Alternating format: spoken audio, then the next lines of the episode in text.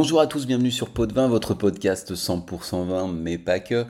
Je suis Arnaud et pour ce nouveau numéro, nous allons nous intéresser au vignoble de Saint-Pourçain, un vignoble auvergnat assez méconnu, mais pourtant très ancien et qui peut produire ça et là des vins qui méritent un peu d'attention. Le vignoble est donc situé en Auvergne, comme je vous l'ai dit, à 80 km au nord de Clermont-Ferrand, et il s'étend sur une bande d'une quarantaine de kilomètres de long sur environ 5 de large, sur la rive gauche de l'Allier, la Sioule et la Bouble. Il fait partie du vignoble du Massif central, mais il est rattaché d'un point de vue viticole au vignoble de la vallée de la Loire, ce qui peut paraître surprenant parce que c'est pas forcément à côté du gros du vignoble ligérien avec les saumures, les vouvrais, les muscadets, les bourgueils, etc.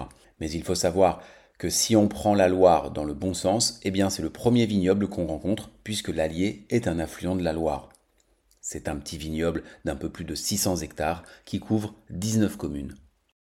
La notoriété du vignoble de Saint-Pourçain est assez ancienne.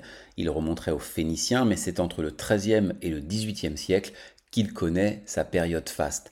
Le vin est exporté, il est bu à Paris, notamment grâce à la proximité de l'Allier qui facilite le trajet en bateau, est plébiscité à la cour de France et la superficie du vignoble est importante. Bref, tout va bien pour Saint-Pourçain. Au XIXe siècle, les difficultés commencent avec la concurrence des vins de Bourgogne, de Bordeaux, du Midi aussi, avec la construction du chemin de fer qui leur permet de rejoindre également la capitale rapidement. Arrive ensuite la crise du phylloxéra qui fait beaucoup de mal aux vignobles, comme à tous les vignobles français d'ailleurs. En 1951, les vignerons obtiennent l'AO VDQS qui n'existe plus aujourd'hui et font les efforts pour améliorer l'encépagement et moderniser les méthodes de culture et de vinification. À partir des années 70, ils entament un vaste programme de replantation et de modernisation des chais. Ils se concentrent sur les cépages rouges, notamment le gamay noir, abandonnant quasiment les cépages blancs qui étaient pourtant dominants au début du siècle. Les méthodes de vinification sont revues pour privilégier la qualité également.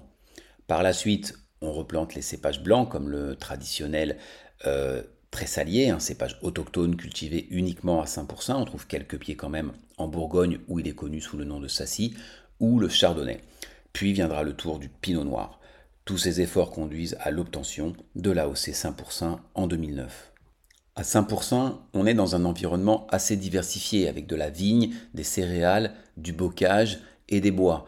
Les vignobles sont sur des coteaux argilo-calcaires ou des terres sableuses qui bordent l'Allier, la Sioule et la Bouble, exposé sud-est pour bénéficier d'un ensoleillement maximum à une altitude de 250 à 400 mètres. D'ailleurs, il y a un très bon ensoleillement sur l'appellation, mais cela reste un terroir frais en raison des vents d'ouest et de la proximité du massif central. Parce qu'au niveau climatique, on est sur un climat continental. Un climat continental classique, c'est chaud l'été et froid l'hiver, grosso modo, mais donc avec quelques influences atlantiques. Donc des précipitations qui peuvent être conséquentes, environ 700 mm par an. Au niveau géologique, les sols sont plutôt variés, on trouve trois types de sols, les fameux sables du Bourbonnais au nord-est, des terrains granitiques à l'ouest, des terrains argilo-calcaires, plutôt au centre et au sud de l'appellation. On aura des vins un peu plus profonds sur les sols argilo-calcaires et plus légers sur les sols plus sableux. Quant aux sols granitiques, ils sont bien adaptés aux gamets qu'on retrouve dans l'encépagement à 5%, comme les sols sableux d'ailleurs. Justement, parlons des cépages. L'AOC encadre la production de vins blancs, rouges et rosés, mais 5% est surtout une terre de rouge et de rosé à 75%. Les vins blancs sont issus principalement de chardonnay, complétés par le tressalier. Ce cépage apporte surtout de la fraîcheur et de la tension, de la vivacité aux assemblages et un petit côté salin, car il n'y a pas de monocépage prévu par l'AOC, ni en blanc ni en rouge. Alors il peut y en avoir, mais ils prendront l'appellation IGP Val de Loire s'ils respectent le cahier des charges bien sûr, ou sortiront en vin de France. Ça peut être le cas d'un 100% tressalier par exemple. Le chardonnay et le tressalier doivent représenter au moins 30% de l'assemblage chacun, jusqu'à 70% pour le chardonnay et 60% pour le tressalier. Les deux ensemble, au moins 90%. Le reste pouvant être du sauvignon, qui est le troisième cépage cultivé, très minoritaire dans ce vignoble. En ce qui concerne les vins rouges, on cultive du gamay et du pinot noir. L'assemblage est donc obligatoire. Le gamay doit représenter au moins 40% de l'ensemble et le pinot noir un minimum de 25%.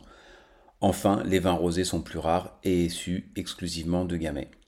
Alors, il n'y a pas de 5% type véritablement, il y a une grande diversité de sols, de vignerons, même si on admet en ce qui concerne les rouges par exemple que ce sont des vins plutôt légers, fruités, avec des notes de fruits rouges, de fruits noirs, des notes poivrées.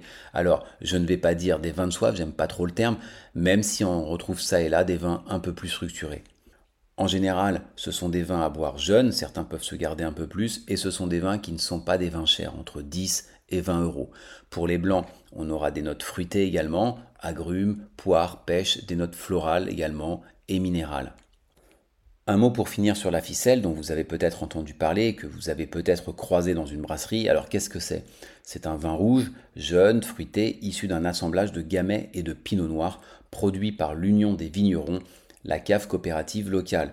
C'est un vin qui sort chaque premier samedi de décembre, un peu comme le Beaujolais nouveau en novembre.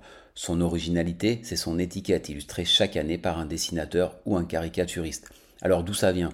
La légende raconte qu'au XVe siècle, un dénommé Gauthier, tavernier à Saint-Pourçain, servait le vin dans des pichets en terre et en étain, donc opaque. La bouteille en verre date du XVIIe siècle, qui ne lui permettait pas d'évaluer avec précision la consommation de ses clients. Pour mettre fin aux discussions sûrement très animées sur le prix à payer ou se faire gruger, il a eu l'idée de plonger un bout de ficelle dans les pichets en faisant un nœud correspondant aux mesures de l'époque, la demi et la pinte. Une partie des vignerons est regroupée au sein d'une coopérative, donc on en a parlé, c'est l'Union des vignerons qui vinifie deux tiers des vins de 5%, créée en 1952 au moment où la vigne était menacée de disparition. À côté, on a un peu moins d'une vingtaine de domaines indépendants, comme le domaine Laurent, le domaine Bellevue, le domaine des Bérioles, de la Croix d'Or, le château Courtina, le domaine des Terres d'Ocre, etc. Il existe également deux confréries, l'ordre des Fins Palais et les Compagnons de la Ficelle. Pour accompagner les vins de 5%, les blancs feront merveille avec les fromages auvergnats, bien sûr, une pompe au graton, les poissons de l'Allier, mais aussi des fruits de mer avec ces notes iodées qu'apporte le tressalier. En rouge, ça va avec tout, de la cochonaille d'Auvergne, une belle côte de bœuf, du petit gibier, vous avez pas mal d'options. Voilà, j'en ai fini avec cette belle région auvergnate et cette appellation de 5% que j'espère vous avoir fait découvrir ou redécouvrir avec ces vins gourmands, ces vins de copains qui ont du caractère et qui de plus ont un rapport qualité-prix très intéressant. On arrive à les trouver sans trop de difficultés. Dans le prochain épisode, je vous emmènerai en Italie. Et d'ici là, courez acheter une bouteille de 5%, appelez vos copains, un plateau de charcuterie fromage et la vie est belle, avec modération bien sûr.